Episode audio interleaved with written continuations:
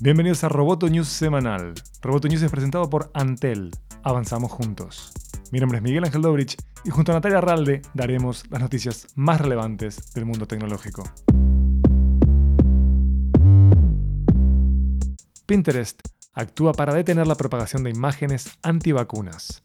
La red social está dando un paso para frenar la propagación de información errónea sobre las vacunas en su servicio de publicación de imágenes, al no devolver los resultados de búsqueda sobre el tema.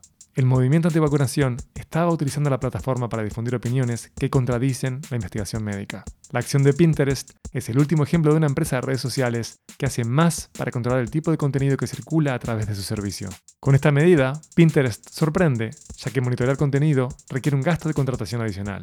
Pero desde una perspectiva no inocente, el gesto podría ayudar a la compañía para evitar controversias con las que Facebook se enfrenta regularmente, cuando, según informa The Wall Street Journal, Pinterest está cerca de salir a la bolsa.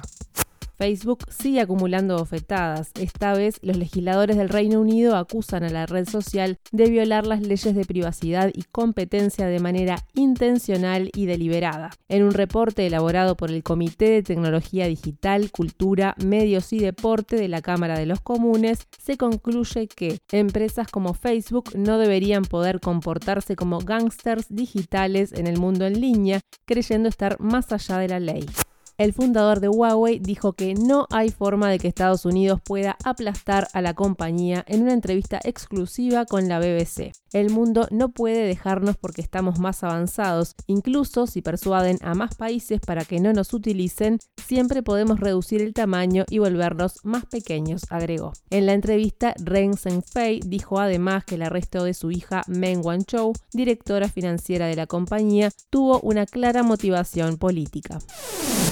Roboto News es parte de Dopcast. Sigue Amenaza Roboto en arroba amenaza roboto y en facebook.com barra amenaza roboto. News semanal fue presentado por Antel. Hasta la próxima.